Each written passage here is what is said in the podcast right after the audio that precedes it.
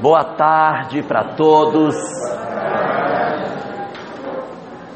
Hoje nós vamos ter uma maratona sobre família. Vamos até o final da tarde de hoje conversando sobre essa questão. Então tem muita coisa para a gente ver. E a gente vai poder dialogar um pouco sobre essas questões e todos esses conceitos conforme a visão que o Espiritismo nos apresenta. É, Espiritismo, conforme diz a obra doutrinária, é uma doutrina que surge com o objetivo de dar cumprimento a algumas palavras proferidas por Jesus na última ceia, a chamada Santa Ceia, quando Jesus fala a seus discípulos que ele não ficaria eternamente conosco, porque mandaria um consolador que ficaria eternamente e que esse consolador viria relembrar aquilo que ele havia dito e ensinar muitas outras coisas que ele não iria poder falar naquele momento, porque nós não suportaríamos que esse consolador ficaria para sempre conosco. Esse consolador, na visão daquilo que as obras doutrinárias apresentam, seria exatamente esse conhecimento que o Espiritismo nos oferece, esse conjunto de verdades espirituais que nos falam sobre a vida após a morte, sobre a reencarnação, sobre a vida no mundo espiritual e todos os demais conceitos que constituem a base eh, da doutrina espírita. O interessante é que quando Jesus define essa doutrina, esse elemento que viria para relembrar o que ele haveria dito e para ensinar novas coisas, ele poderia dar o nome dessa doutrina de o relembrador, porque ele vos fará relembrar de tudo quanto vos tenho dito, mas não é o relembrador. E diz assim: e vos ensinará aquilo que agora não posso dizer. Poderia ser o ensinador, poderia ser o relembrador, poderia ser o ensinador, poderia ser o informador, poderia ser um monte de coisa, mas ele vai buscar uma palavra para definir essa doutrina que viria para relembrar as suas palavras e dilatar o conhecimento daquilo que ele havia deixado. Ele chama essa doutrina de consolador. Então, é porque, na verdade, de tudo por tudo, de tudo por tudo, de tudo por tudo, essa doutrina teria que ser uma doutrina consoladora. Ela deveria trazer uma mensagem que viria confortar os nossos corações. Ela deveria vir para promover em nós o preenchimento das nossas almas na certeza de alguma coisa que produzisse em nós esperanças, que produzisse em nós a sensação de que nós éramos protegidos e guardados. Apesar disso, eu não sei de onde foi que os espíritas resolveram tirar uma leitura completamente diferente de uma doutrina consoladora. Não sei por quê. Porque o espiritismo ele não é assim. O espiritismo não é uma doutrina gemente.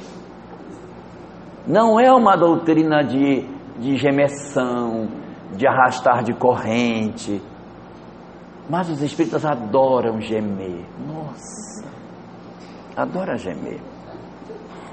Se a gente pegar a obra O Céu e o Inferno de Allan Kardec, é uma obra que tem duas partes. A primeira parte é uma parte mais teórica, a segunda parte é uma, uma parte mais prática.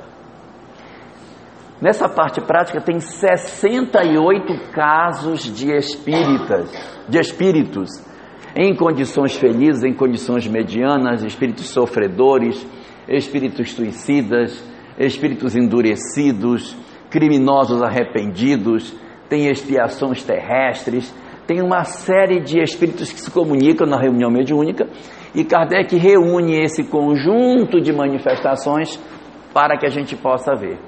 Dessas 68 mensagens, nove são de espíritas. Só tem nove nessas 68. Todos nove, todos nove estão em condição feliz. Você não encontra nenhum espírito, ah, ai, estou gemendo. Todos em condição feliz. Mas eu não sei por que os espíritos adoram. Ah, quem sou eu, coitadinho?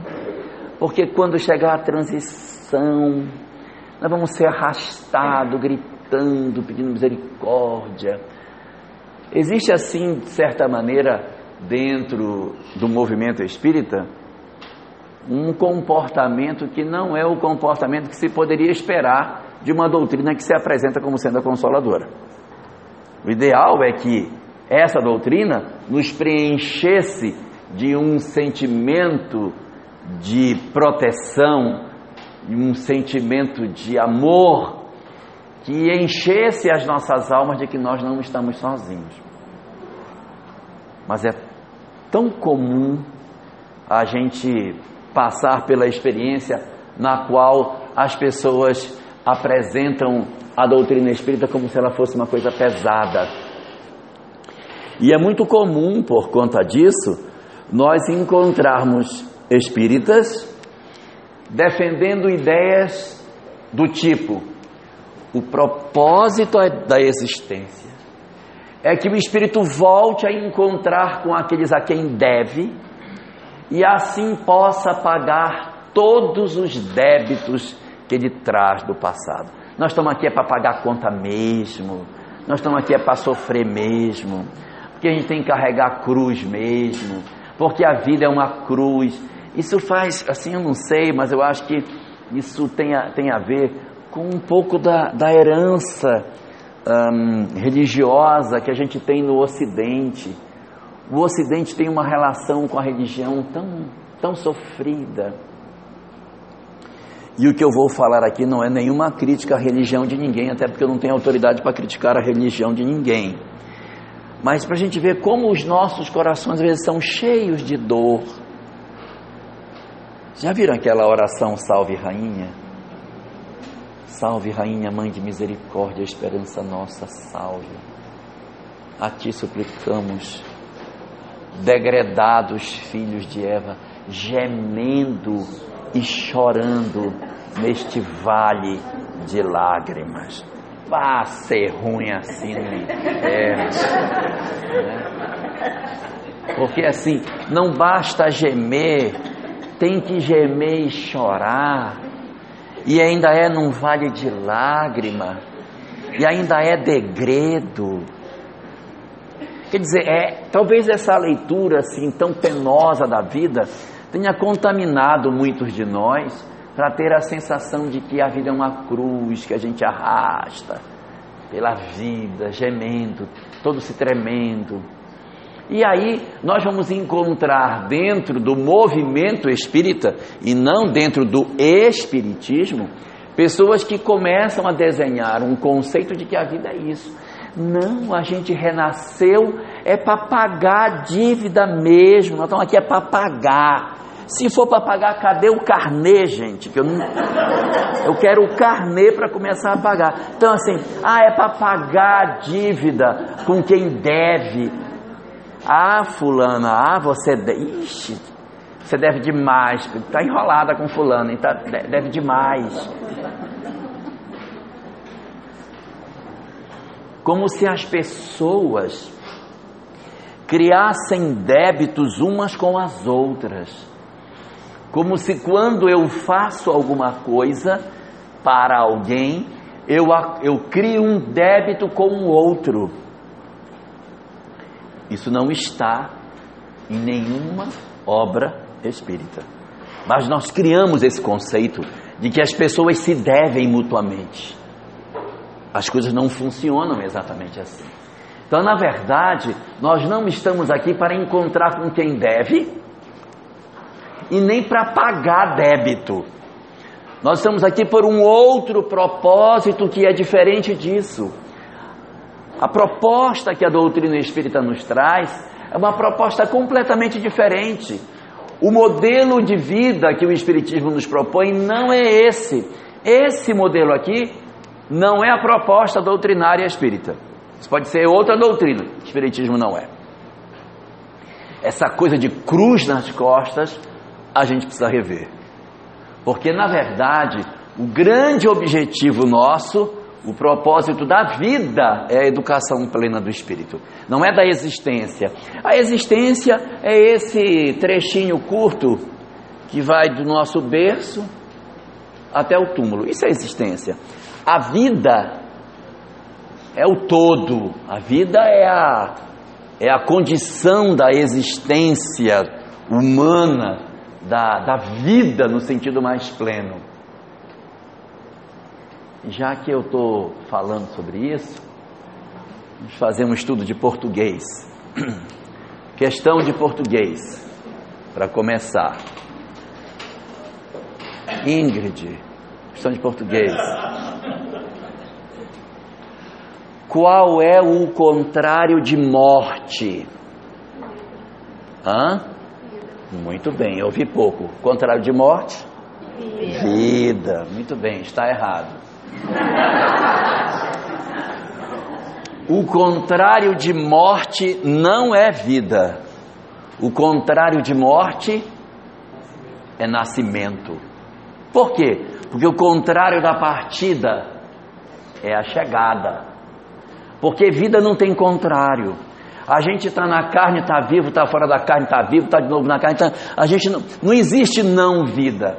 Então a morte não é o contrário da vida, porque a gente vai ficar vivo sempre. A gente pode estar encarnado ou pode estar desencarnado, mas vivo nós vamos estar o tempo todo. Então, o propósito da vida, e aqui não interessa se eu estou encarnado, se eu não estou encarnado, isso pouco me interessa, mas a vida, o propósito é a educação plena do espírito. E essa educação passa por tudo. Pelo aspecto moral, pelo aspecto intelectual, pelos aspectos de cuidar do nosso corpo, pelos aspectos da gente conhecer, respeitar, tolerar as pessoas, desenvolver todas as faculdades da alma. É isso que a gente tem para fazer. Eu não quero assustar ninguém, mas por mais que a gente fuja, um dia nós vamos ter que estudar logaritmo. Um dia vai ter que saber. Seno, cosseno. Pode escapar hoje nessa, mas uma hora vai ter que. Não, não tem jeito. Porque é natural do processo de evolução humana que uma hora ou outra a gente vai se defrontar com esse conhecimento científico. Assim como a gente tem que se defrontar com os conhecimentos é, morais. A gente vai ter os desafios morais para que a gente cresça. Então, o grande objetivo da vida é a educação nossa. Então, a gente tem que tirar esse peso das costas de que a gente está aqui para gemer, para pagar, para chorar. Não é isso. Nós estamos aqui para nos educarmos. Nós estamos aqui para crescer, para desenvolver as nossas potencialidades de amor, as nossas potencialidades de conhecimento, de sabedoria, de entendimento da vida, de entendimento do outro, de entendimento de mim mesmo. É isso que eu vim fazer. Eu vim desabrochar a minha alma para a vida. Eu vim para viver, para viver intensamente, para refazer a minha história e descobrir o caminho da felicidade. Então, nisso a gente vai se movimentar. É esse o objetivo nosso. E esse objetivo, ele nos acompanha desde o princípio da história da humanidade. Desde que o homem surgiu sobre a face da terra, nós já tínhamos como propósito o desenvolvimento das nossas habilidades. Então, no começo da nossa história, o conhecimento é, moral ele era muito difícil para nós porque a gente não tinha muita condição de entender. Até a parte intelectual já era meio difícil. Então a gente teve que aprender tudo. A bater uma pedra na outra para fazer fogo, dominar o fogo, dominar a fala, dominar a escrita, dominar a agricultura. Pensa que é fácil o cara descobrir que aquela fruta que ele comeu tem um caroço dentro e quando ele coloca na terra, meses depois, anos depois, vai dar a fruta que ele comeu. É querer demais do cidadão. É querer demais. É querer demais. Os estudiosos dizem que a, a gente foi descobrindo isso porque o homem na época era nômade, né? Então ele coloca, colhia as sementes e guardava nas bolsas primitivas que ele tinha e ele fazia as viagens. Quando ele olhava, estava brotando as sementes dentro da bolsa, porque a bolsa era úmida, aí brotava. E, Oxe, mas esse negócio aqui parece com a, a fruta a, a, que eu peguei, o pezinho, né? Aí uma, um, um, uma raiz, uma coisa começava a brotar. Então dali foi que começou a surgir a ideia de que aquilo brotava, daquilo, aquilo dava semente, iria gerar a vida. Então a gente foi desenvolvendo as nossas habilidades lá atrás, quando nós ainda não tínhamos vínculos com as outras pessoas em particular, porque conforme nos diz a obra doutrinária, Deus não nos cria de penca, Deus não faz de cacho, não cria espírito de cacho. Esse aqui é o cacho dos Pereira, agora aqui é o cacho dos Oliveira. Esse aqui é o cacho, não tem os cachos. Esse é o cacho dos França. Não tem. Os espíritos são criados individualmente. Ninguém é criado de pacote.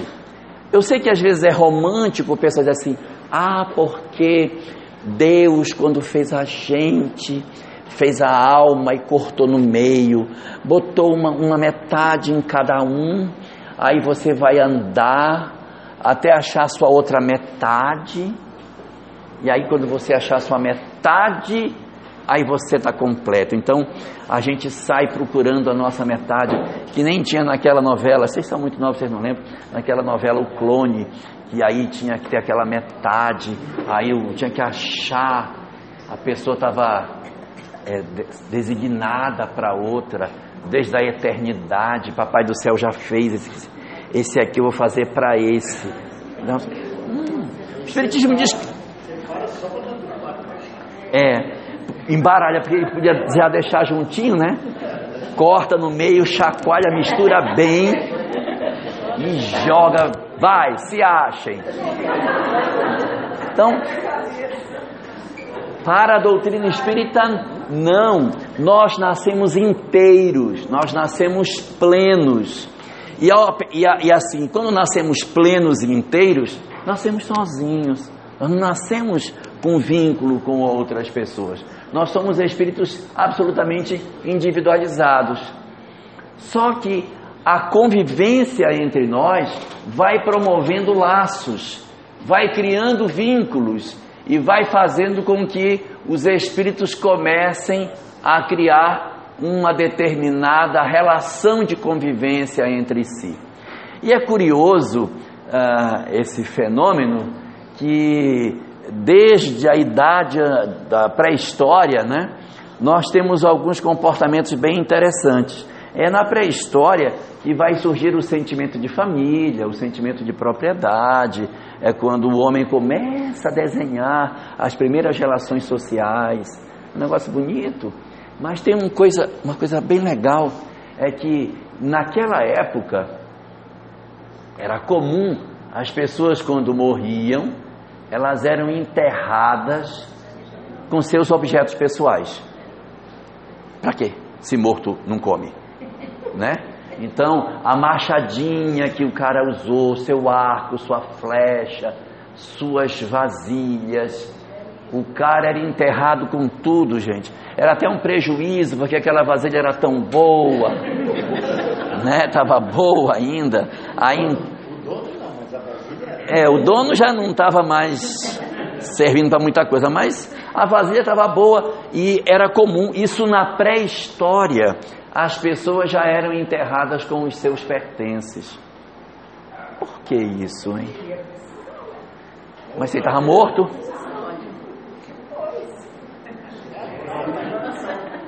Os estudiosos dizem que esse fenômeno de enterrar com a pessoa seus objetos pessoais é o indicativo da comprovação da crença na imortalidade da alma. Esses, essas comunidades, primitivas como fossem, elas tinham a percepção de que o morto ia viver. Então, como o morto ia viver, ele ia precisar da tigela dele. Então, ele era enterrado com a tigela. Ele ia, ele ia precisar da tigela. Assim, vejam como são as coisas. Era esse mesmo raciocínio que fazia as pirâmides do Egito. Quando fazia o túmulo do Faraó, todos os seus pertences eram colocados na pirâmide, inclusive a rainha. Né? Então, o cara era enterrado com os seus carros, suas joias, seus ouros, tudo que era seu, seus braceletes, porque como o espírito iria viver, ele iria precisar é, desses objetos do lado de lá. E essa percepção de que existia vida após a morte, eles não tinham conseguido isso em nenhum livro, até porque ninguém escrevia nada. Como é que eles sabiam? É porque eles viam, né? A mediunidade é tão antiga como a própria história da humanidade. Daí a pessoa falecia, morria, desencarnava, passava um tempo, eu vi fulano dentro da tenda. Então está vivo. Alguém era médium, aí via, cara, eu vi, está vivo. Se está vivo, vai haver atrás da tigela. E é, e assim, é, é, muito razoável que esses espíritos viessem atrás de seus pertences, porque a vida deles era muito isso. Hoje a gente fala muito de casa mal assombrada, né? Naquela época era tigela mal assombrada, porque era, era o que as pessoas tinham, então elas tinham interesse nas coisas que eram seus objetos, suas coisas. Então, os espíritos, já desde o princípio, eles tinham essa relação com a imortalidade e essa percepção da, dos vínculos que existiam entre as pessoas. E é exatamente aqui, nessa época da nossa história, num período bem anterior a esse que estamos vivendo hoje, que as almas iam se encontrando. Elas não tinham vínculo nenhum necessariamente. Os espíritos que se encontram ou que se encontravam nesse período não eram necessariamente espíritos que possuíam vínculos de outras existências, até porque pouco importava para eles se essas pessoas eram vinculadas a eles do passado. Podia até ser, mas nada garante que fosse. Era tudo tão no início, tudo tão no começo, que esses espíritos eles se vinculavam não pela questão dos laços espirituais. A literatura espírita dá um nome para esse fenômeno. Ela diz que os espíritos se vinculam por duas razões básicas: ou por conta do passado, ou por conta do presente. Mas por que por conta do presente? O presente é por conta da natureza das provas. Essa é a nomenclatura encontrada na literatura espírita. O que, que é a natureza da prova? A natureza da prova é a natureza da prova que a pessoa vai passar. Eu vou dar um exemplo. Nem todo mundo que veio para Ji-Paraná na década de 70 obrigatoriamente se conhecia de outras existências. Eu podia ter pessoas que estavam aqui trabalhando a terra para começar a formação do município sem necessariamente se conhecerem. E por que estavam aqui? Estavam aqui pela natureza da prova. Qual era a natureza da prova? Cultivar o solo, começar uma cidade, iniciar um, um desafio. Eles não necessariamente se conheciam, mas a natureza do desafio que eles tinham era semelhante. Por isso eles ingressavam na mesma prova sem necessariamente serem almas que se conheciam do passado.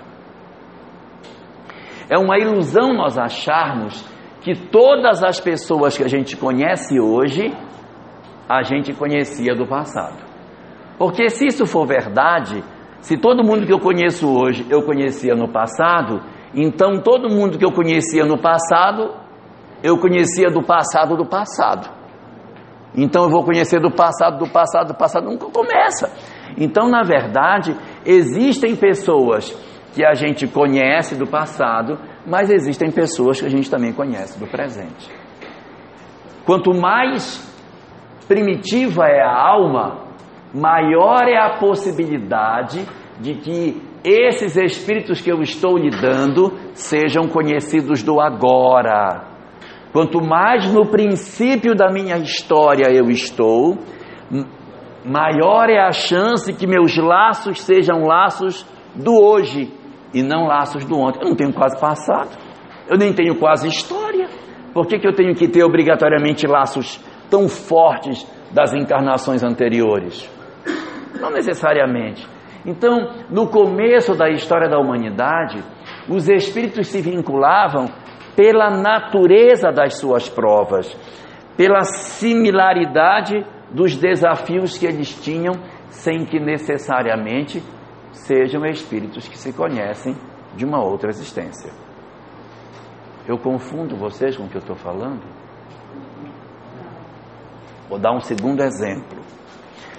Eu tenho uma mulher que vai morar numa região difícil e ela vai ter 13 filhos nesse lugar isolado, sem acesso à luz elétrica, sem acesso à água potável, uma dificuldade miserável para cuidar daqueles filhos.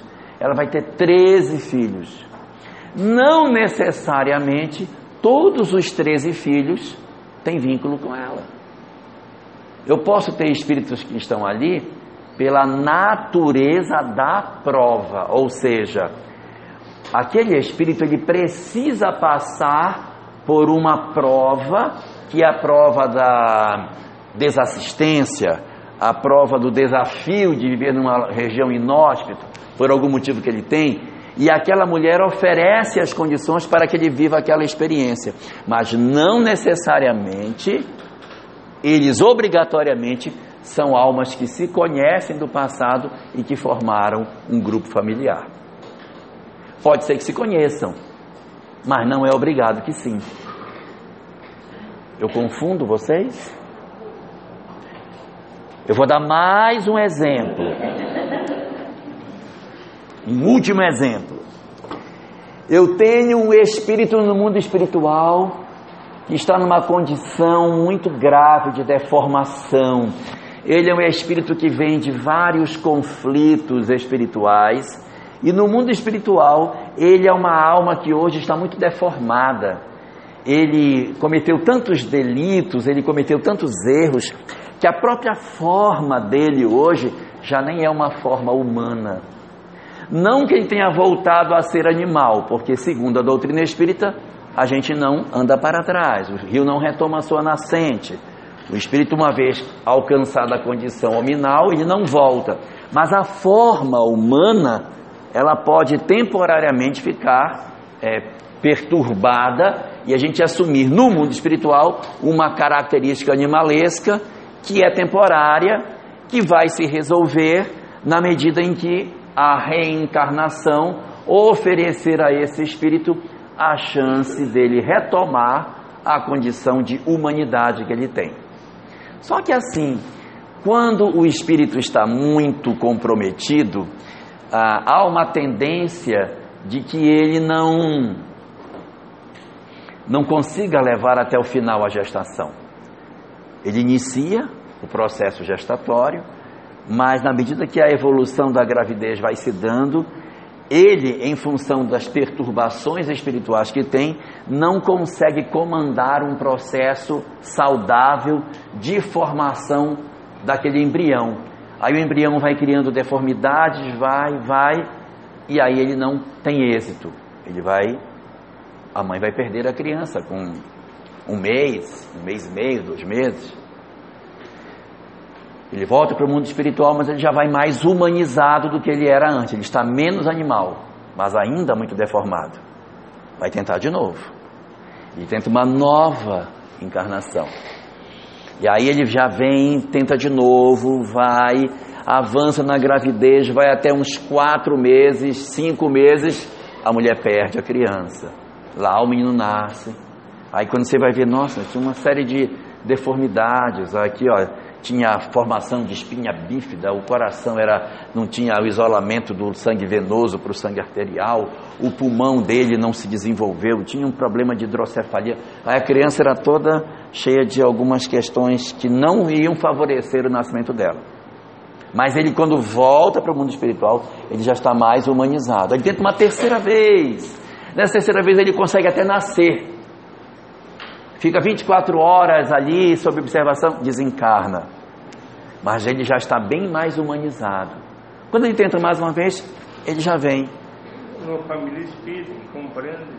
É, se a família for espírita, fica mais fácil para ele que vai levar a gestação até o final, mesmo sabendo que ele é um anencéfalo, alguma coisa assim, porque ele precisa desse mecanismo para se humanizar novamente.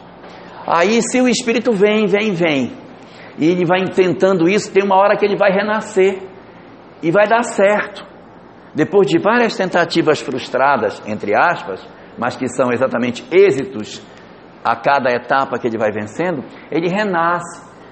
Não é a melhor coisa do mundo, ele não nasce lindo, ele nasce com algumas sequelas, mas ele vive socialmente, ele realiza uma vida social, traz algumas algumas deformidades, algumas coisas, mas nada que impeça que ele se desenvolva e ele vai levar a existência dele até o final.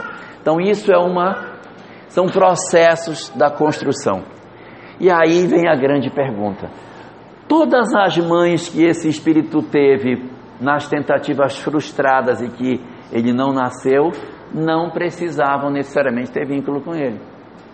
De repente eu tenho uma mulher que ela precisa passar pela experiência do não êxito na gestação. Ela precisa passar por uma experiência na qual ela procura o êxito mas ela não tem ainda o merecimento neste momento de ter o êxito.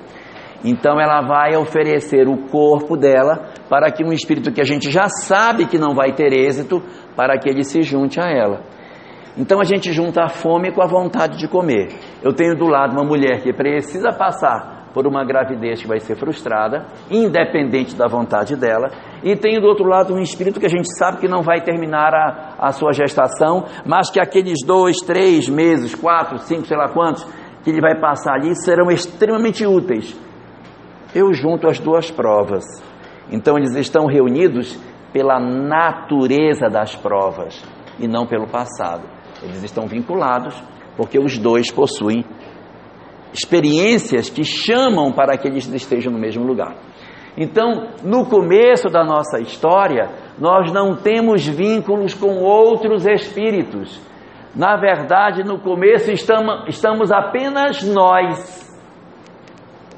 Nós inteiros, não nós pedaços, nós inteiros. E na medida em que a gente naturalmente vive em grupo, porque o ser humano ele tem essa característica de viver em grupo, nós automaticamente somos chamados para conviver com pessoas. Isso é normal.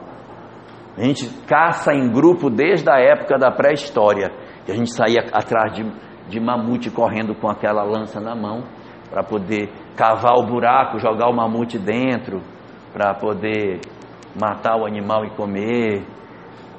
Aquele nosso período lá na savana foi um período assim muito forte para a formação da percepção de que a gente em grupo era muito mais poderoso do que a gente é individualmente. Eu vou contar um segredo para vocês. Esse segredo não é espírita. Esse segredo é da antropologia. O Espiritismo não diz isso, mas a antropologia diz, é interessante conhecer. Um, a antropologia diz o seguinte: que se eu perguntasse a vocês, nós temos cinco sentidos físicos, né? Visão, audição, tato, olfato, paladar. Acertei? Sei, cinco. Se você tivesse que perder um desses, você olha, vai ter que perder um. Não tem jeito. Qual vocês escolheriam para perder, para não ter? Essa era uma pergunta. Olfato. Olfato. É o nosso pior sentido. Nós somos muito ruins, nosso olfato é péssimo. Nós somos horríveis. O animal, a onça caça, ela vem para caçar o animalzinho lá contra o vento, que é para o cheiro dela não chegar e tal. Eles têm um, uma habilidade no olfato incrível. Nosso olfato é péssimo. E o que, que acontecia, segundo os antropólogos? A gente andava na savana meio agachado, correndo atrás de comida, e a savana tinha mata alta, e a gente não conseguia sentir cheiro de ninguém. Os nossos predadores vinham em nhaco, comiam a gente. Nós éramos presa fácil por conta do olfato ruim. Então, mas nós, nós devíamos perder muito, né? Bastante. E não sentia o cheiro dos outros, nem o nosso e nem o dos outros. Aí acabava. Não, aí anda meio abaixado naquela savana, né? Correndo assim, sem sentir cheiro direito das coisas, é a morte. Aí o que, que o ser humano descobriu para não morrer? Qual foi a estratégia do ser humano? Hã? Ficar de pé. Ficar de pé, claro. Porque o nosso melhor sentido se é que a gente pode dizer que ele é bom, porque os outros são muito maiores que nós, mas o nosso é bom, é a visão. Então o que, é que o homem fez? É, ficou de pé para poder de longe ele via. Olha, um tigre dente de sabre. E isso melhorou demais a nossa sobrevivência, porque ficamos em pé. Mas sabe que a onça caça o animal por causa do cheiro, odor dele. Então começou a tomar banho também. Mas, mas vendo nem precisava do baninho. Porque assim, o sabonete febo veio bem né? O lance é que você em pé, você consegue enxergar mais longe. E aí a gente conseguiu se defender melhor. Então o homem deixou a sua postura curvada, chamada postura braquial, e começou a andar em pé para se defender. Isso liberou a mão, a nossa mão passou a ser extremamente habilidosa, polegar ficou ah, oposto aos quatro dedos, nos deu condição de ter uma pinça para fazer coisas delicadas, que desenvolveu assim maravilhosamente a nossa condição, mas teve um prejuízo. Mexeu na bacia, porque a gente, quando era curvado, a bacia ela era mais volumosa. E aí homens e mulheres passaram a andar em pé, resultado, a criança teve que se agasalhar num espaço mais estreito. E aí o, o, o homem, estou falando do homem, mas é a mulher na verdade, né? Teve que é, dar a cria mais cedo do que deveria dar. Isso não é espiritismo, isso é antropologia falando. Então o ser humano tem a cria muito verdinha. Você vê que quando nasce o, o cavalinho, o potrinho, ele nasce, dá umas três sacudidas, vai embora atrás da mãe. E nós? Totalmente dependente. É, nós somos, nós somos verdinho, a gente nasce verdinho. E a antropologia chama esse fenômeno de fetalização do ser humano. E aí ela diz que por conta desse negócio, nós passamos a ter filhos mais frágeis, e isso desenvolveu ainda mais a necessidade de cuidar da cria, diferente dos outros animais, que nem a tartaruga, que ela nasce, não quer saber quem é a mãe, pula na água e vai embora. O ser humano ele é obrigado a ter alguém que lhe cuide, então isso desenvolveu a nossa condição é, de sentimento de proteção e de vínculos, etc. Né? A ponto do pessoal dizer que é porque a gente tem um faro ruim que a gente tem família. Mas isso não é espiritismo, é só vocês saberem. Bom, então, nós sempre fomos um, uma espécie gregária, a gente sempre viveu em conjunto. O homem não é que nem o tigre que vive isolado, a gente sempre viveu em bandos. Isso é nosso, isso é da nossa espécie. Nós vivemos em bandos. E aí, à medida que a gente foi convivendo, nós fomos chamando essas pessoas para conviver conosco. Só que essas pessoas, quando chegaram para conviver conosco, elas não eram espíritos que a gente conhecia, eles nos eram estranhos. Eles não eram espíritos que a gente tivesse assim, ai, esse fulano é tão maravilhoso, aí eu queria tanto ficar com ele. Não, não é maravilhoso, nem é desmaravilhoso. Ele não é nada, ele é uma alma estranha. E nós convivíamos na nossa tribo, no nosso clã, naqueles lugares primitivos, com essas pessoas que não necessariamente eram espíritos que a gente teria conhecido de outras existências. Então, o mais comum no início da nossa história é que nós tenhamos vivido experiências de natureza das provas de forma muito intensa, porque a gente não tinha passado. Resultado: a gente vai convivendo, vai convivendo com as pessoas, vai indo pescar, caçar, sempre com o mesmo indivíduo, pesca e caça com ele de novo Aí com o tempo a gente vai começando a desenvolver uma afinidade. Eu gosto de caçar com fulano. Fulano é um bom caçador, ele é uma pessoa agradável. E, e o outro não, não gosta daquele outro lá porque ele é muito antipático. Quando a gente vai caçar, ele tra me trata mal, ele é grosseiro. Não gosto, eu gosto mais desse, mas não gosto daquele. Ou do sexo oposto. Ah, eu acho fulana tão bonita, não é? É uma uma companheira boa, aquela outra não, aquela outra é muito chata.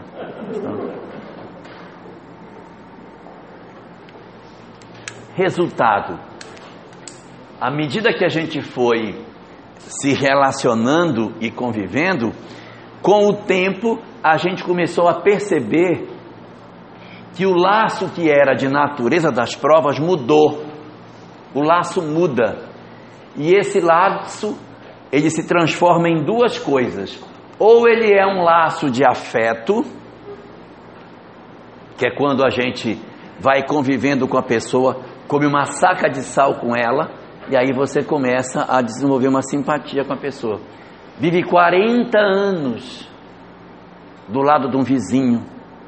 Toda semana ele pede um copo de açúcar. Então uma xícara de açúcar, por favor, né? Mas é um vizinho bom, um vizinho que está sempre ali. A gente acaba desenvolvendo afeto pelas pessoas. E aquele indivíduo que chegou na nossa vida pela natureza das provas, ele se transforma num laço de afeto e a gente começa a enxergá-lo de maneira diferente. A gente já não vê mais a pessoa como se fosse um estranho. Alguém já leu o livro O Pequeno Príncipe? Tem um pedaço que diz isso diz que todas as raposas são iguais, mas se tu me cativas, aí tu serás única. Aí ele fala das rosas, todas as rosas são iguais, mas se tu me cativas, aí eu vou ter aquela rosa no jardim, ela vai ser diferente. É o que aconteceu aqui. A gente foi cativado pelo afeto e a gente passa a gostar dessa pessoa. Veja que ninguém, ninguém reencarnou aqui ainda não. Isso aqui é a mesma existência. É, é, é, o, é o viver, é o conviver. Eu chego na casa espírita, começo a trabalhar na casa espírita, tenho ali meus vinte e pouquinhos anos, aí tem aqueles companheiros de centro espírita, aí já está com 60 e lá vai pedrada, 70, 80. 80? 70. Quanto, Marivaldo? 60. 70. 70. Então pronto. Aí você já tem uma caminhada longa, você já possui um laço de afeto com as pessoas. Ele já não é mais indiferente a você, porque agora você já constituiu um laço de afeto com ele. Só que nem sempre as nossas vinculações são vinculações de afeto. Pode acontecer da gente conviver com as pessoas e desenvolver por essas pessoas uma antipatia. Seja porque a gente não gosta do outro e a gente trata mal porque não gosta dele, ou seja que a gente não gosta do outro porque o outro nos trata mal. Aí também a gente trata mal ele também, já que ele trata mal a gente, a gente também trata mal ele. Resultado, nem toda vez as convivências que a gente vai tendo vão formando obrigatoriamente laços simpáticos. Eu posso formar laços de antipatia. E aí, aquelas pessoas que eram indiferentes a mim, depois de um tempo, elas se tornam laços de antipatia. Nossa, não aguento fulano, gente. Ai, não aguento ele, meu Deus, é muito chato. Mas tem que, tem que ser assim porque não teve jeito. Então, mas é horrível. Minha sogra, ah, meu Deus, não, não tem jeito. Não tem jeito, vai ser assim. Resultado. Outro dia eu estava vendo uma notícia, não quero apavorar ninguém, mas estava lendo que no Código Civil Brasileiro não existe ex-sogra. É, existe ex-mulher, assim, a pessoa não perde o status. É. Então, para algumas pessoas isso deve ser bem preocupante, hein? Que a pessoa diz, não, eu vou largar da minha mulher porque eu não aguento minha sogra. Não adianta. Você pode até mudar de mulher, mas a sogra vai ficar. Queridos foi Adão com quem a sogra. É, graças a ele, né? É. Não, mas nem toda sogra é ruim. A gente fala assim, mas tem sogra boa. Por exemplo, a sogra da minha esposa, eu acho ela uma pessoa extraordinária. Ela é muito gente boa, eu gosto dela. Eu gosto dela. Muito bem. Então, reparem que a gente já tem um tempo de convivência com esses espíritos, já criamos laços de afeto e laços de desafeto. Eles já não são mais espíritos estranhos, mas nesse período que eu já tenho uma afetividade ou uma antipatia consolidada, é provável que venha outros para começar a conviver. Porque isso é um processo dinâmico. O tempo todo a gente pode estar conhecendo gente nova. Nós estamos agora aqui já no finalzinho da existência e pode estar vindo uma pessoa que a gente não conhecia para começar a conviver. E a gente vai ter novas experiências, novos convívios, novos espíritos que se aproximam. Né? Então a gente vai formando os nossos laços de família, os nossos laços de afeto a partir dessas relações. E aí vem chegando aí de repente alguém aí meio alegrinho para fazer parte do nosso grupo familiar. Então essa seria mais ou menos a estrutura de convivência que existe dentro das nossas vidas na visão daquilo que a literatura espírita propõe. Daí todo mundo desencarna. Vai todo mundo para o mundo espiritual vamos formar uma nova estrutura de convivência. E aí, lá volta eu de novo, lá venho eu.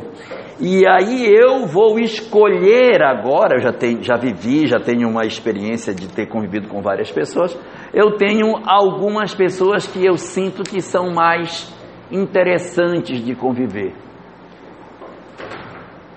Eu posso querer essas pessoas perto de mim o razoável, o esperado, na, no dizer daquilo que os Espíritos falam, é que nós voltemos a encontrar com os laços do passado. Nós temos uma tendência a nos aproximarmos novamente dos espíritos com os quais a gente já teve vínculo. Por quê? Os nossos corações, eles têm como se fossem ímãs que atraem os espíritos que são semelhantes ou que têm uma sintonia com a nossa mente. Se o meu coração sintoniza com outro alguém, esse outro alguém tem uma grande chance de fazer parte da minha história. Quanto mais eu faço vínculos com as pessoas, mais aumenta a probabilidade de que essas pessoas participem da minha vida. Então, a cada existência que a gente vai vivendo, nós vamos fazendo novos laços, criando novos vínculos, fazendo novos amigos, criando novos afetos. E esses espíritos, esses afetos, esses vínculos, eles vão se agrupando em torno de nós e vão constituindo aquilo que na literatura espírita chamamos de família espiritual. É um conjunto grande de espíritos que estão vinculados à nossa história que fazem parte das nossas histórias de vida. Alguns estão conosco há 100, a 500, a 1000, 3 mil, 5 mil, 10 mil, 20 mil, 50 mil anos que eles vêm junto conosco caminhando, aproveitando a simpatia que eles possuem e se agregando à nossa família espiritual. Então ela é uma família muito grande, o volume de espíritos vinculados a nós é muito grande. Quando a gente reencarna, uma parte muito pequenina da nossa família espiritual reencarna. A família espiritual é como se fosse um iceberg de cabeça para baixo. Um pedacinho desce e a maior parte fica lá em cima. Da nossa família espiritual, muitos, muito poucos foram aqueles que encarnaram para formar a nossa família. A maior parte está lá, está do lado de lá. Não encarnou. Constituem eles a nossa família espiritual. É dessa família espiritual que sai o mentor. O mentor não é pego a laço, ele não é um profissional que o pessoal chega lá, ah, puxa essa gaveta aí, quem é que quer ser mentor? Quem quer ser mentor? Tem esse cara aqui, esse cara aqui pediu para ser mentor. Será que serve para ele? Acho que é bom, né? Vamos chamar ele. Fulano, o que tu acha? Quer pegar ele? Beleza, anota aqui, assina, beleza. Não, não funciona desse jeito. Os espíritos mentores, eles possuem vínculos com seus protegidos. Eles, são, eles possuem uma história com a gente. E essa história, ela é baseada nos processos de afeto, de afinidade, que fazem com que esses espíritos tenham interesse de estar próximos de nós. E só eles conhecem os problemas fundos. Sabe, sabe, entende? E assim, como é que eu vou dizer? É igual pai com filho. Pai com filho, a gente vê o filho fazer coisa errada, assim, não, mas, aí, mas não, não é possível. Não, vamos dar mais uma chance. Assim, tem um olhar de misericórdia que o outro não tem. Rapaz! Pense, pense assim, o delegado e o pai conversando sobre um o delito de um filho. Ah, tem que prender, tem que ser preso. Não, doutor, olha só, pense, pense bem, o menino tadinho dele, ele não é má pessoa.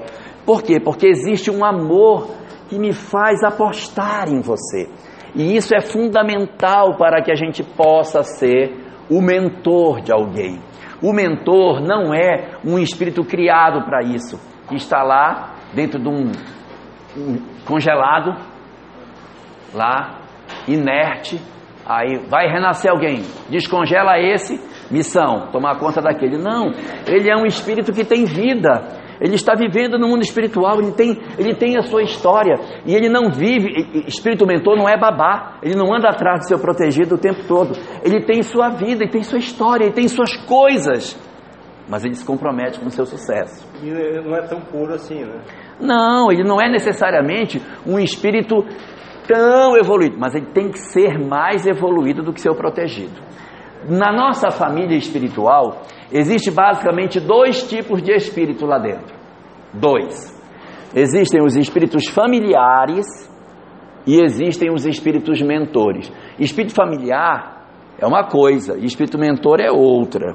Os espíritos familiares são aqueles que fazem parte da nossa família espiritual. Eles estão vinculados a nós pelo laço do afeto, mas eles ainda não têm aquela grandeza. Espíritos familiares são os espíritos que, que querem o nosso bem, eles querem que a gente esteja feliz, sabe? Eles querem. E os espíritos mentores também, mas há uma diferença. A diferença é que os espíritos familiares eles nos veem como pessoa, os mentores nos veem como espíritos. Os espíritos familiares nos querem bem. O espírito familiar nos quer bem. Mas o mentor quer o nosso bem, o que é diferente. Um espírito familiar, por exemplo, desencarnando, imaginemos uma mãe que desencarna, ela é espírito familiar, e ela diz assim: Ai, meu filho agora, nossa, ele está ótimo. Olha, eu estou tão feliz com meu filho. Ele está agora bem, sabe? Estou tão tranquila. Comprou carro, comprou uma casa. Ele está ótimo, ótimo, ótimo. Desde que ele conseguiu esse emprego nessa comissão de licitação, ele está tão bem, gente. E eu estou tão feliz com ele. Graças a Deus arrumou. Tem umas coisinhas lá, né, que às vezes ele tem que fazer, coitadinho, pela situação do, do local que ele está, mas ele está ótimo. O mentor disse: Eu não sei o que eu faço com esse meu protegido. Esse cara está se enrolando tanto. Essa, essa é a diferença. O espírito familiar desencarnado vai no ouvido do filho e diz: Larga essa mulher, meu filho. Ela não quer o seu bem. Largue dela. E já o mentor senta aqui. Eu sei que está difícil. Mas ruim com pior sem. Pensa bem, não faz besteira. Então o espírito familiar, ele, ele quer ajudar, mas a grandeza dele é pequena. Mas ele faz parte da família espiritual. Que ele está torcendo pelo nosso sucesso. No livro Entre a Terra e o Céu, de André Luiz, tem o caso de um pai que tem uma filha que está grávida e a filha quer abortar. E ele fica desesperado porque a filha quer abortar e ele tenta ajudar. E ele fica tão desesperado que ele começa a orar: Meu Deus, me ajude, me ajude, me ajude, isso que tal, para poder né, deixar que ela aborte e tal. E ele começa a orar, orar. Aí os mentores chegam. Quando os mentores chegam, eles vão ajudar ele primeiro do que a menina. Ele está mais perturbado do que ela. Ele está tão desesperado que o mentor diz: Vamos ter que cuidar dele porque ele está para ter um surto. O espírito está para surtar de desespero com o que vai acontecer. Quer dizer, ele quer ajudar, mas falta nele aquele conhecimento a mais para ser um mentor. Já o mentor não, ele já passou dessa fase, ele já tem uma leitura muito mais espiritual das coisas. Ele consegue se alegrar com as nossas conquistas morais, mesmo que essas conquistas morais para o espírito encarnado sejam lágrimas. Mas isso eu estou muito feliz do meu protegido. Está passando uma peia sarada. Ele não chora. Tá numa peia o cara, mas ele tá ali, sabe? Tá firme. Eu tô tão orgulhoso dele. E a mãe disse, meu Deus, meu filho, coitado dele. Imagina a mãe de Jó como devia ficar desesperada com a situação dele. Mas, mas é assim. Essa é a diferença entre espírito familiar e espírito mentor. Então, nas nossas famílias espirituais, existem essas duas classes de espíritos lá dentro, e é entre esses que são os mais graduados que nós vamos escolher para ser o mentor. Não, eu, eu vou te proteger, eu vou ser teu mentor, eu vou cuidar de você. Por que, que ele cuida? Ele cuida porque isso lhe dá paz, é como, por exemplo, a mãe que se sente em paz quando ela está velando pelos seus filhos, e porque ele sabe que aquilo é bom para ele. Quanto mais difícil for proteger você, mais mérito eu terei. Então eu quero proteger você, eu quero, quero, eu quero trabalhar. Porque o objetivo do mentor não é que você não erre, é que ele conduza você a ponto de você descobrir sozinho o bom caminho.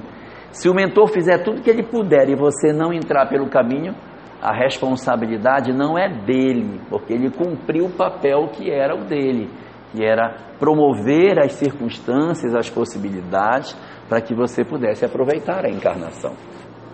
E aí, quando a gente vai reencarnar, nós temos a possibilidade de, na hora de montarmos as nossas famílias nas existências posteriores, nós já vamos procurar, dentro desse modelo, é, uma melhoria da nossa condição espiritual. Minha bateria está acabando. Ligou. Eu acho. Vamos lá. Não. Está com mau contato aí.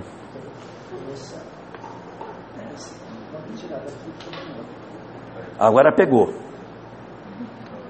Você vai ter que colocar. Puxa um pouquinho. Tá bom, agora tá bom. Não respira. Aqui tá bom. Aqui tá pegando. Então, nós então vamos para reencarnar, é lógico que nós não somos de ferro, a gente vai querer alguém que seja nosso laço de afeto. É natural. Quem é que não quer conviver com pessoas que gosta? Então, quando a gente vai renascer, eu queria muito que fulano viesse gosto tanto dele. tão legal. Então nós temos uma tendência a trazer para a nossa convivência os nossos laços de afeto. Os espíritos que constituem a nossa família espiritual, eles têm a tendência de permanecer conosco. Pelo fato de serem espíritos simpáticos a nós, eles têm a tendência de permanecer na nossa companhia existências afora. Então, as pessoas que a gente tem como família espiritual, a tendência é que eles estejam sempre próximos. Quando eles não encarnam, eles ficam do lado de lá, como protetores, como mentores. Às vezes são espíritos que gravitam em torno da nossa casa, mas eles estão sempre por ali, circundando as nossas existências. Então a tendência é que quando a gente reencarne, a gente traga para a nossa convivência aqueles espíritos que nos são simpáticos. Isso é o esperado. Nossas famílias, portanto, elas possuem, dentro da estrutura delas, espíritos que são simpáticos a nós. São aqueles espíritos que a gente sente um prazer na convivência, se sente tão à vontade, a gente gosta da companhia. Quando você vê, chega a gente se alegra de ver a pessoa. Nossa, que bom estar com você. Gosta de estar junto, gosta de ouvir, gosta de ver a pessoa, gosta de estar com ela. Então, esse prazer de estar junto é decorrente exatamente dos afetos, muitas vezes do ontem, que estão acontecendo num retorno, na consolidação do afeto, porque é, você viver longe de todos os seus afetos é muito ruim. Então a gente renasce e parte do nosso grupo familiar são nossos laços de afeto. Infelizmente, como a gente não é assim a melhor coisa do mundo, não é? A gente, às vezes, briga, né?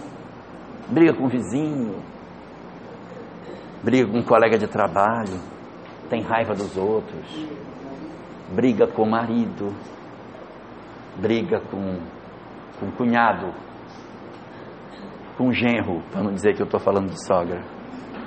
Né? Você tem dificuldades, às vezes é um sócio você tem um sócio, sobe o sócio, passa a perna em você, leva tudo que você tem, fica na miséria, fica perdido, até você se equilibrar de novo. E você fica com aquela pessoa, um coração pesado por conta do que ele fez. Resultado: quando isso acontece, nós também temos laços de desafeto. Quando a gente tem laços de desafeto, a gente precisa cuidar. Porque se alguém fere outro alguém, e aquele que foi ferido guarda mágoa ou guarda ódio daquele que o feriu, se A fere B e B guarda ódio ou mágoa de A, o circuito se fecha. Eu odeio você e você em troca também me odeia. Odeio você é o dobro. Você me odeia, eu dou duas vezes você. Então, quando A faz alguma coisa para B e B devolve o mal que ele recebeu com mágoa e ódio, se fecha um circuito. Quando isso acontece, os espíritos se encontram. Ué, mas eu disse no começo que ninguém devia para ninguém. E como é que aqui está o cara já no outro. Não era para estar, tá, né? Ou então não estou falando certo.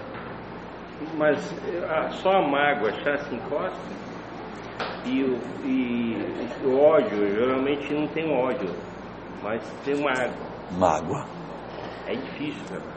É, é difícil. Ah, mas se fosse fácil a gente já tinha ido embora há muito tempo, né? É difícil mesmo. Tem mágoa. Rapaz, no nível dele deve ter mais bem pouquinho, né? Porque ele não é espírito puro. Sim, mas, sim é. Mas como carnado ele, ele aumenta a dele, mas como espírito. É, ele deve ter as coisas já assim mais ou menos resolvidas. A gente tem tudo muito mal resolvido. É. Nosso problema é esse. Não é à toa que lá no nosso lado o André Luiz fala que o lar é um cadinho. O lar é cadinho. Aquele negócio lá do laboratório que vai. O cadinho onde a gente bota o ferro para ferver e para tirar a impureza dele. E é a oficina das almas. Então todo o tempo de tudo isso aí volta para a oficina do lar. Com A certeza. minha neta de 4 anos de idade Quem está ouvindo a neta dela de 4 anos, chegou para mim semana passada e falou assim, vovó, falei, o quê? É, sabe o que é? É um trem pequenininha. A minha mãe falou para mim ah, que o coração, ela é, ela é bem geniosa, o coração que maltrata o coleguinha, ou bate e tal, é feio e de pedra. E ela ficou preocupada com isso, ela estava analisando. se o coração dela era de pedra, É, ela falou assim, vovó, mas lá na escola meus colegas me atentam. Lá em casa a Ana Luísa me, me incomoda. Eu acho que o meu coração, e ela tava assim, que tava fazendo ela sorrir. Mas não tem jeito, vovó.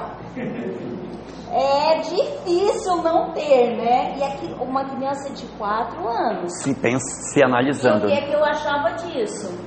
Ela queria que eu aliviasse a barra dela, né?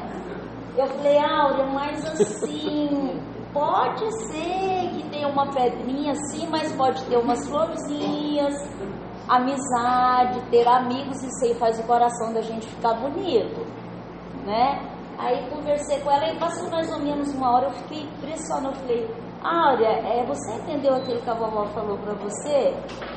Ela virou pra mim e falou, vovó, de novo essa conversa? de novo?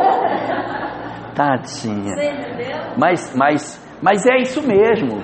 Como a gente é a está. nova geração que já está questionando as emoções com 4 anos. E a mãe dela pega pesado, porque ela realmente ela é danada, né? E ela fica analisando desde uma criança de 4 anos e, e é todo dia tem que ter esse diálogo com ela e orientando, porque não adianta eu impor para ela. Ela Não, questiona e quer compreender. Com certeza.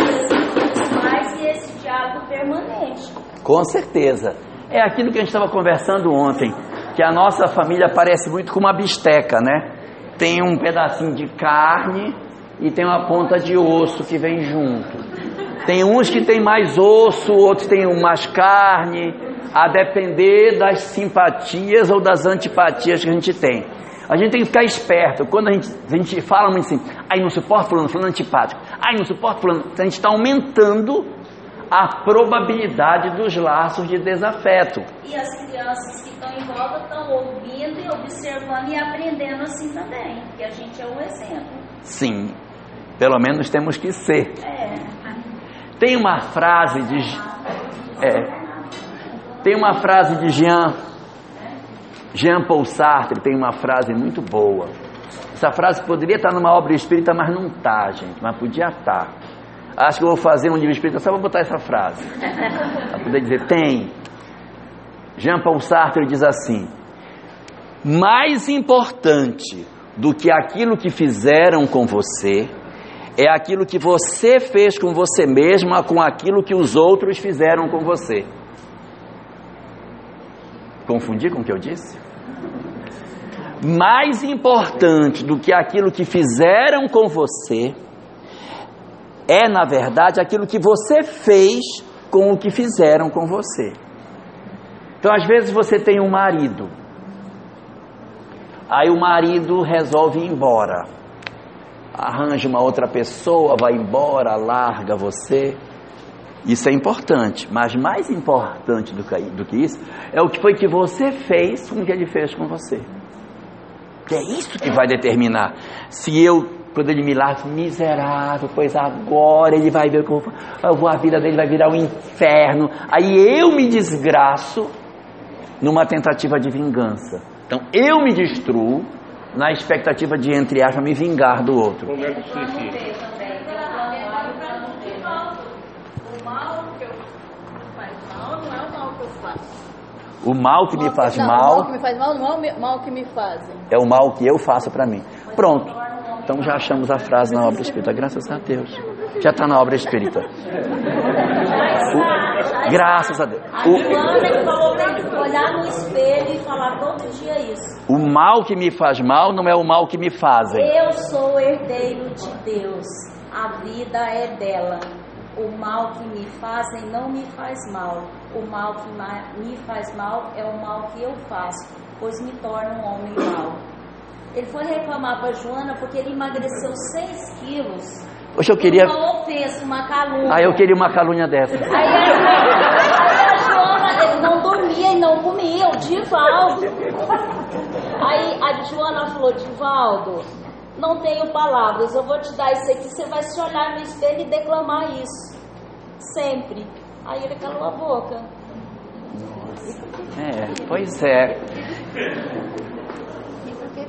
Você queria é, é, essa ofensa? Você fica Pra bem poder magre, pra perder. É bem mais elegante. Minha Mas aí filha. não vai dar. Minha Não filha. mais não, é. Há, há 30 anos atrás eu já vim aqui, eu pesava 30 quilos a menos. É o tempo, é o tempo, é o tempo. Eu engordei, é, não, não deu 30, deu 25 até agora. Tenho tanta. É, quando eu desencarnar, eu vou voltar a ter aquele corpinho esguio. Vai ficar só a caveirinha, vai ficar do jeito que eu quero, mas agora não dá. Agora tem que esperar a desencarnação. Ah, isso. Naquela época era tão boa, passando em qualquer roleta, era uma beleza. Mas vejam só, por que é que a gente, in- por que foi que esse cidadão, valha-me Deus, por que é que estes, por que é que este cidadão aqui reencontrou com o seu desafeto? Não, por que foi, não é para quê. Por que, que eles se re... Por que, que aconteceu deles se reencontrarem? Espetáculo. Eu queria ter uma filha assim. É, é a sintonia que atrai. En- Então não, nós temos que, entendendo doutrina espírita, tirar da cabeça aquela coisa de que, ah, ele fez para você e tu vai encontrar com ele, hein? Ninguém é obrigado a encontrar com ninguém. André Luiz tem uma frase muito boa que diz assim: Ninguém deve para ninguém. Isso é forte. Ninguém deve para ninguém. Se devemos, é para a lei e para nós mesmos. Então nós carregamos o mal dentro de nós. Não existe na doutrina espírita aquela coisa do tipo, ah, fulano fez o mal para mim, então agora já era. Tá amarrado um com o outro, já porque ele fez mal para você, então agora já era. Não, nós não somos obrigados a estarmos ligados às pessoas que, que por algum motivo nos fizeram mal. Isso não é verdade. Assim como não é verdade algumas coisas que a gente ouve na casa espírita que diz assim: cuidado, hein?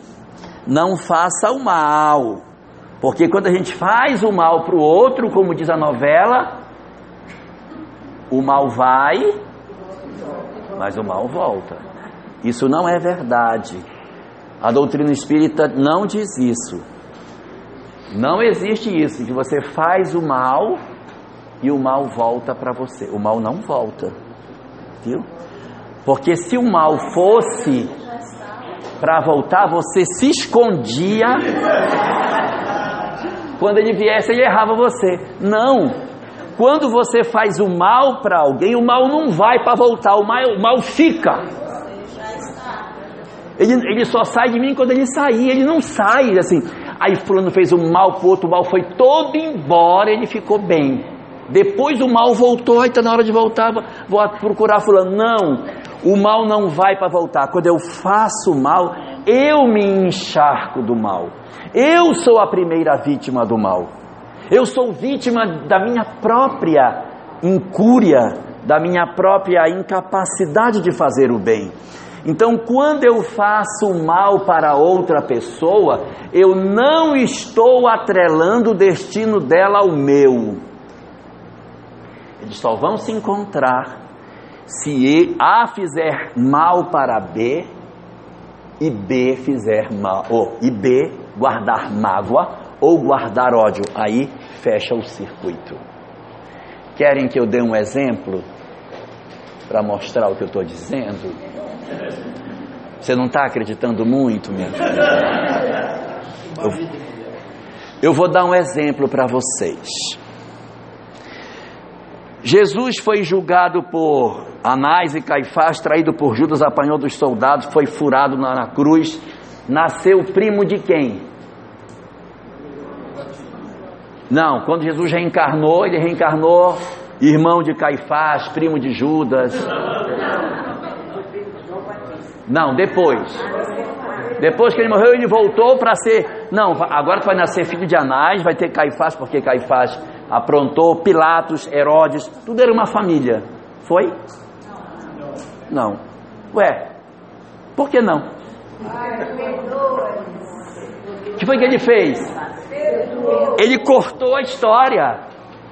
Então, esse, então, é, isso é a coisa mais bela que existe, porque, na verdade, o perdão, na ótica que a doutrina espírita nos propõe, ele não é um princípio teológico.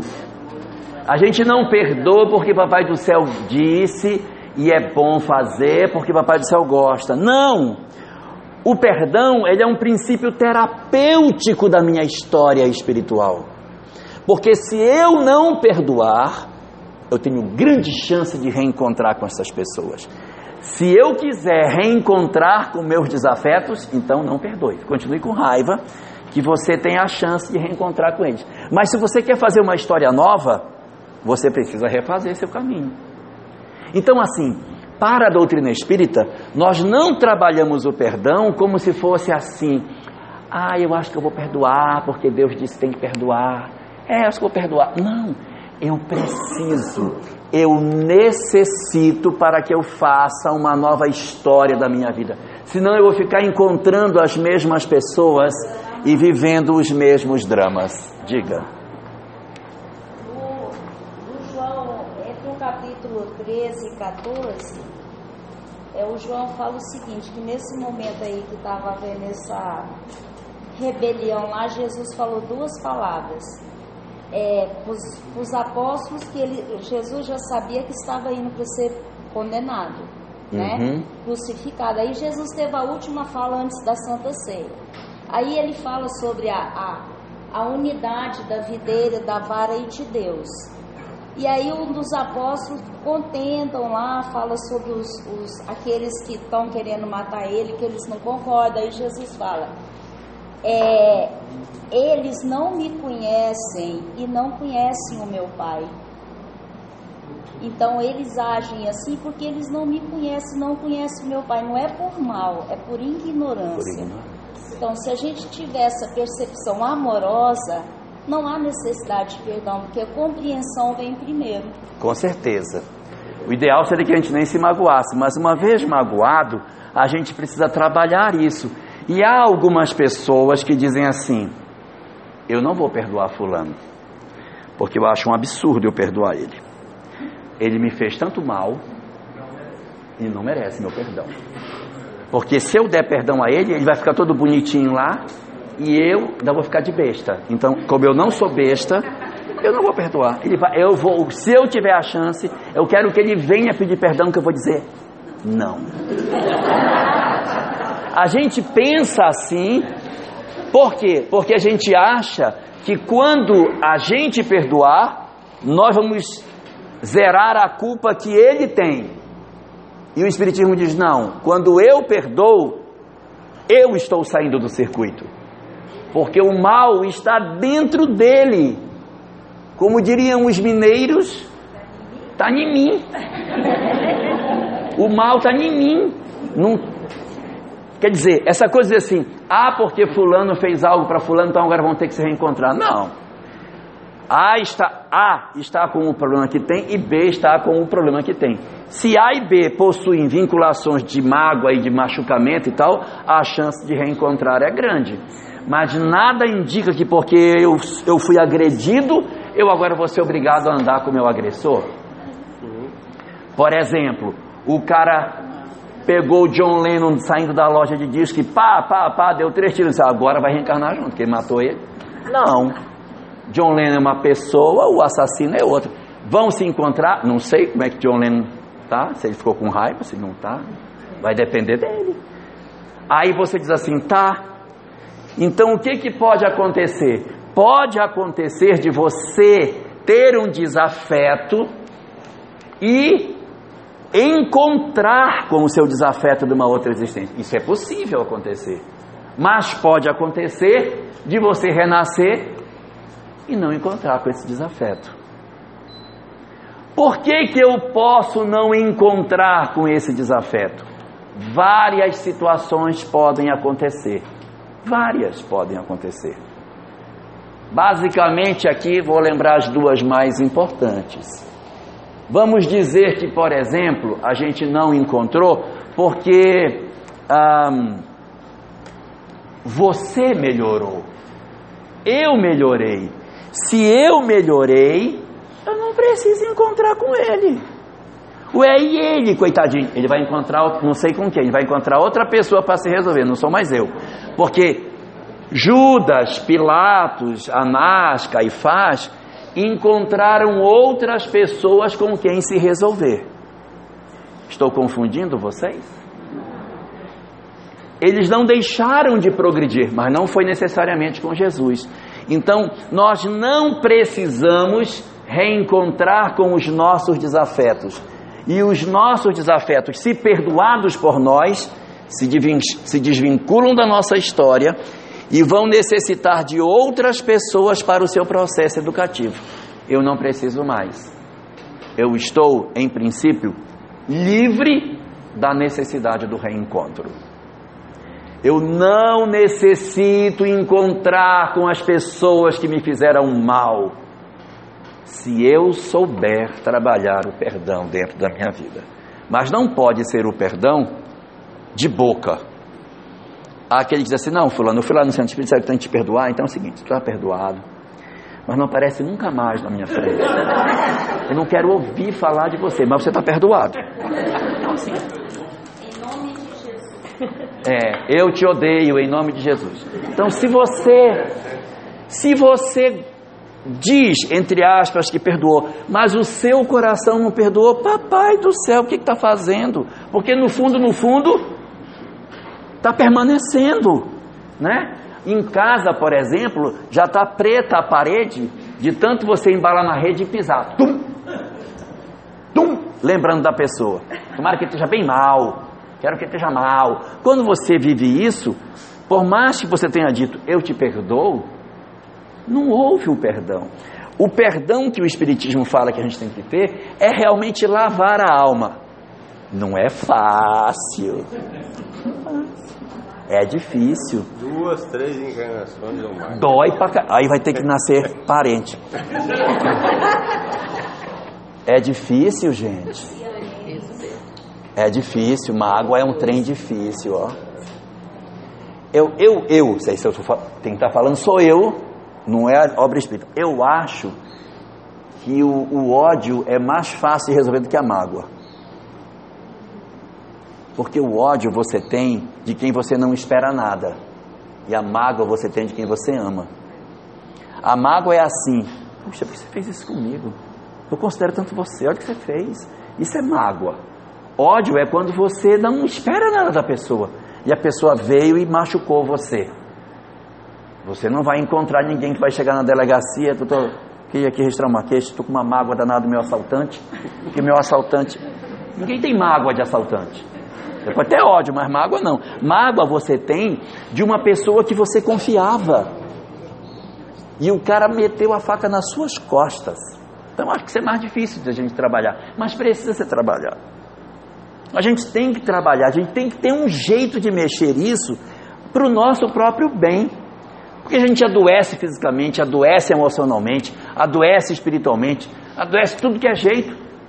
Então, assim, o perdão ele é muito importante para a gente, muito. E aí eu posso realmente não encontrar. E o cidadão que eu deveria encontrar vai encontrar outras pessoas para se resolver. Mas não sou eu, mas eu não. Porque eu não necessito encontrar com esse espírito mais. Por quê? Porque eu consegui fazer o trabalho de limpar a minha alma dessa pessoa. Está claro o que eu estou dizendo? E se for o contrário? Se eu não reencontro com ele porque foi ele que melhorou e eu não? Tem muita gente que diz assim: ah, Fulano reencarnou e ele tem uma mancha no pulmão enorme assim. Isso aí, ele teve uma, uma visão de uma. Ele sempre sonha de uma luta de espada e tal. Ele deve ter matado muita gente com a espada, furando os outros no coração assim, no pulmão. Aí nasceu com a culpa. Pode ser. Mas sabe o que pode ser também? A vítima magoada. O cara pegou uma, uma espadada na costa que furou o pulmão. E aí ele fica no mundo espiritual, ai, ele me furou, ai, ele me matou, ai, coitadinho de mim, ai, eu sou um coitadinho, ai, meu Deus, furou, furou, furou, ai. O que, que vai acontecer com esse espírito?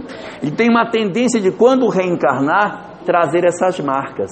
Então ele renasce mutilado, não é porque ele é o algoz, ele é a vítima magoada. Então nós temos que enxergar que às vezes as circunstâncias da lei de causa e efeito não são exatamente como a gente pensa que seja. E aí pode acontecer de que o meu algoz melhorou. A pessoa que me feriu, ela mudou e eu que sou a vítima continuo gemendo. Eu até hoje, ai, coitadinho de mim, ai, coitadinho de mim. Ai, coitadinho de mim, porque ele me fez mal. O cara que, que fez mal, ele já trabalhou, ele já se modificou, já se passou 500 anos, ele já teve chance de se rever, ele já se, já se remodelou completamente. Mas a gente continua gemendo. Quando isso acontece, a lei de causa e efeito diz: ele não precisa mais vir, mas outro pode vir tomar o lugar dele. Então a gente pode renascer com outra pessoa que não conhece do passado, mas que tem as experiências que a gente precisa para se educar. Não sei se me faço claro no que digo. Você tem, por exemplo, uma pessoa que durante muito tempo agrediu o outro e esse que agrediu já se modificou. Mas aquele que continua na condição de vítima não conseguiu se levantar. O agressor hoje já está até bem, mas a vítima agora precisa se resolver dessa gemessão miserável que ela não para de, de gemer. Ai, porque todo mundo é contra mim. Ai, eu, nossa, eu, sou, eu sou um perseguido. Todo mundo, aonde eu chego, me persegue. Meu trabalho, todo mundo me persegue. Na minha casa, eu sou um perseguido, todo mundo me persegue. Aí essa vitimização, essa gemessão, a gente precisa curar de ser gemente. E aí começa a desculpa de dizer assim que quem bate esquece, mas quem apanha lembra. Lembra. Isso aí é uma desculpa para poder não perdoar. Para não perdoar. E a gente achando que está fazendo um bem. Não, eu não vou perdoar porque o miserável vai me pagar. Só que aí você está se condenando. Quando você faz isso, você se condena a caminhar com ele desnecessariamente. E aí, de repente, a vítima melhora e o algoz é que fica preso. E a vítima, perdão, o algoz melhora e a vítima é que fica preso. Então, essa é uma situação que pode acontecer. Quando, ao contrário, o algoz melhorou, não vai ser conosco que ele vai se resolver alguém é que vai acompanhar o meu algoz para que ele consiga se resolver. E eu fico bem. Né? Perdoei, É fácil? Não, mas poxa, tem que ter pelo menos um méritozinho, porque é ruim demais. Dá trabalho perdoar os outros, tirar mágoa. Dá trabalho. Outro dia, é, eu tenho um amigo que ele mexe com política. E ele não suporta uma determinada pessoa. Não suporta. E aí fazia tempo que ele não encontrava essa pessoa que ele não suporta. Aí quando foi um dia, nós estávamos assim, numa uma audiência pública, estava lá sentado. E ele estava na mesa lá, e tinha uma cadeira vaga do lado dele. O desafeto dele chegou atrasado. Qual cadeira que o desafeto sentou? Do lado dele. Quando ele sentou, aí eu cutuquei meu filho e disse: Ai meu Deus, agora vai dar problema, hein, meu filho? E aí ele virou para o, o, o desafeto que não sabe que o outro não gosta, né? Mas que é experimentado em política. Ô fulano, tudo bem? Aí ele. O outro, é, o outro é espírita. Tudo bem. Aí digo, gente, como é que vai ser isso? Aí a, a, a, reunião foi acontecendo e eles foram conversando, conversando, e daqui a pouco estavam soltos, rindo, riscando, ele mostrando para o outro no papel e tal. Aí quando acabou, meu filho foi nele e disse, tá mudado, hein tio? mudado, é? Aí ele disse, é, não quero ele meu irmão. Não quero ele meu irmão, então quero me ver livre do desafeto, que é para ele não nascer meu irmão. Quero me resolver agora. Se eu tenho raiva de alguém, resolver para não ter problema de ter que reencontrar. Não quero reencontrar, não quero ter uma família problemática. Que eu vou ter família, vou ter, mas a qualidade do laço vai depender de mim. Sou eu que escolho se eu vou ter muita confusão ou pouca confusão. Nem ninguém vai dizer, não, vai, vai depender de mim. Isso é estatístico. Se eu tenho raiva de todo mundo, todo mundo eu implico, reclamo das pessoas, eu sou uma pessoa difícil. A tendência é que a minha família, logicamente, seja de muitas, muitos laços de complicação. Resultado: esse companheiro vai reencarnar longe de mim e vai haver alguém que vai acompanhá-lo nessa existência para que ele possa se resolver, porque ele precisa trabalhar a sua intimidade. A melhor parte, melhor parte vem agora. Quando a gente perdoa, mas perdoa de verdade, mas perdoa de todo o coração, mas perdoa do fundo da alma, a gente não consegue mais ver na pessoa que nos feriu um inimigo. E é muito comum você começar a ter até uma certa simpatia pelo cara que lhe machucou. Parece uma síndrome de Estocolmo, né? Mas o cara, a pessoa diz assim: Mas ele era um ignorante, gente. Coitado dele. Não pode pensar assim. Se ninguém cuidar dele, quem vai cuidar, coitado? Quer saber? Eu quero ele. Só que esta pessoa agora não precisa mais querer, mas eu vou querer porque eu quero querer. Não sou obrigado a querer. É por amor que eu faço isso. Então, eu vou pegar o cidadão que está aqui e vou levar para que ele, na verdade, se transforme no meu laço de afeto. Eu vou converter o meu laço de desafeto num laço de afeto. Esse é o objetivo da coisa. No fundo, no fundo, é o que vai ter que acontecer. A gente, quando lê a obra Nosso Lar de André Luiz, tem um pedacinho lá que a mãe dele encontra com André Luiz e diz que ela vai reencarnar e vai ter quatro filhos. Um filho é o marido que aprontou a beça e mais três filhas que são as mulheres que o marido tinha ela vai levar os quatro para cuidar. Mas o que é isso? É um espírito que não precisa, ela não precisa disso. Ela não precisa. Mas é exatamente por ser grande que ela diz, mas ele precisa. Ela vai fazer por eles e vai juntar. Isso acontece muito. Nós temos, na nossa sociedade brasileira, isso é muito comum. Não sei se vocês já viram, vocês são muito novos, vocês não viram isso ainda não. Mas se vocês fossem da minha idade, vocês já teriam visto isso o cara vai embora, arranja outra pessoa, vai embora de casa e a mulher fica sozinha tomando conta dos filhos. Aí passa uns 10, 15, 20 anos, quando ele já não presta mais. que ele já está com a biela bronzina, tudo, precisando fazer o motor, já está com erisipela, incontinência urinária, ah, já teve um AVC, já está com diabetes, pressão alta, ele já está com Alzheimer. que mais? Com sífilis. Está com sífilis já também. Na fase terciária. E o pobrezinho já nem anda mais direito, já. Ela vem devolver. Só olha, seu. É, seu marido. Seu marido. Não quero mais. Está depreciado. Aí. E o que, que acontece costumeiramente? Ela põe para dentro. E os filhos o que dizem? Já ficou louca? E o que ela diz para os filhos? É seu pai. Ela não precisa, gente. Não é, não é parente. O cara fez tanta raiva a ela, deixou ela com aquela máquina de costura sozinha para tomar conta de um monte de menino, sofrimento miserável, nunca pagou pensão.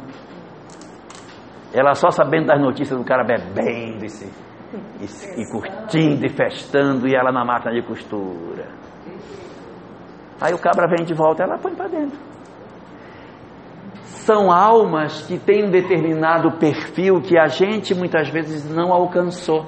Mas ela só se realiza, se ela, se ela não fizer isso, ela não se sente bem. Ela precisa fazer. Então ela vai e bota para dentro e cuida. A alma dela só se sente em paz se ela fizer isso. Há alguma coisa dentro desses espíritos que faz com que eles tenham essa, esse tipo de leitura da vida. Resultado: nós temos todas essas dinâmicas e quando nós estamos vivendo esse fenômeno, nós ainda temos mais um problema para resolver.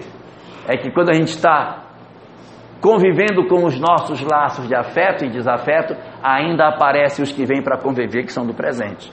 Que não esqueçamos que nas nossas famílias existem três naturezas de laço: os laços de ontem, que são afeto, os laços de ontem que são desafeto e os laços do hoje que nasceram agora, das pessoas que estamos conhecendo agora, que vêm para conviver conosco.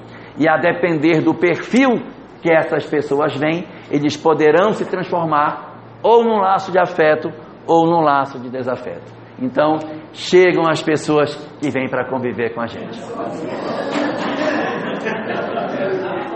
Eu não sei, eu estou com um mau pressentimento, gente. Eu tenho um mau pressentimento. Parece, eu tô, tô com a sensação de que não vai dar certo. Ela tem uma cara de sogra, né? Mas as nossas famílias são formadas nessa dinâmica.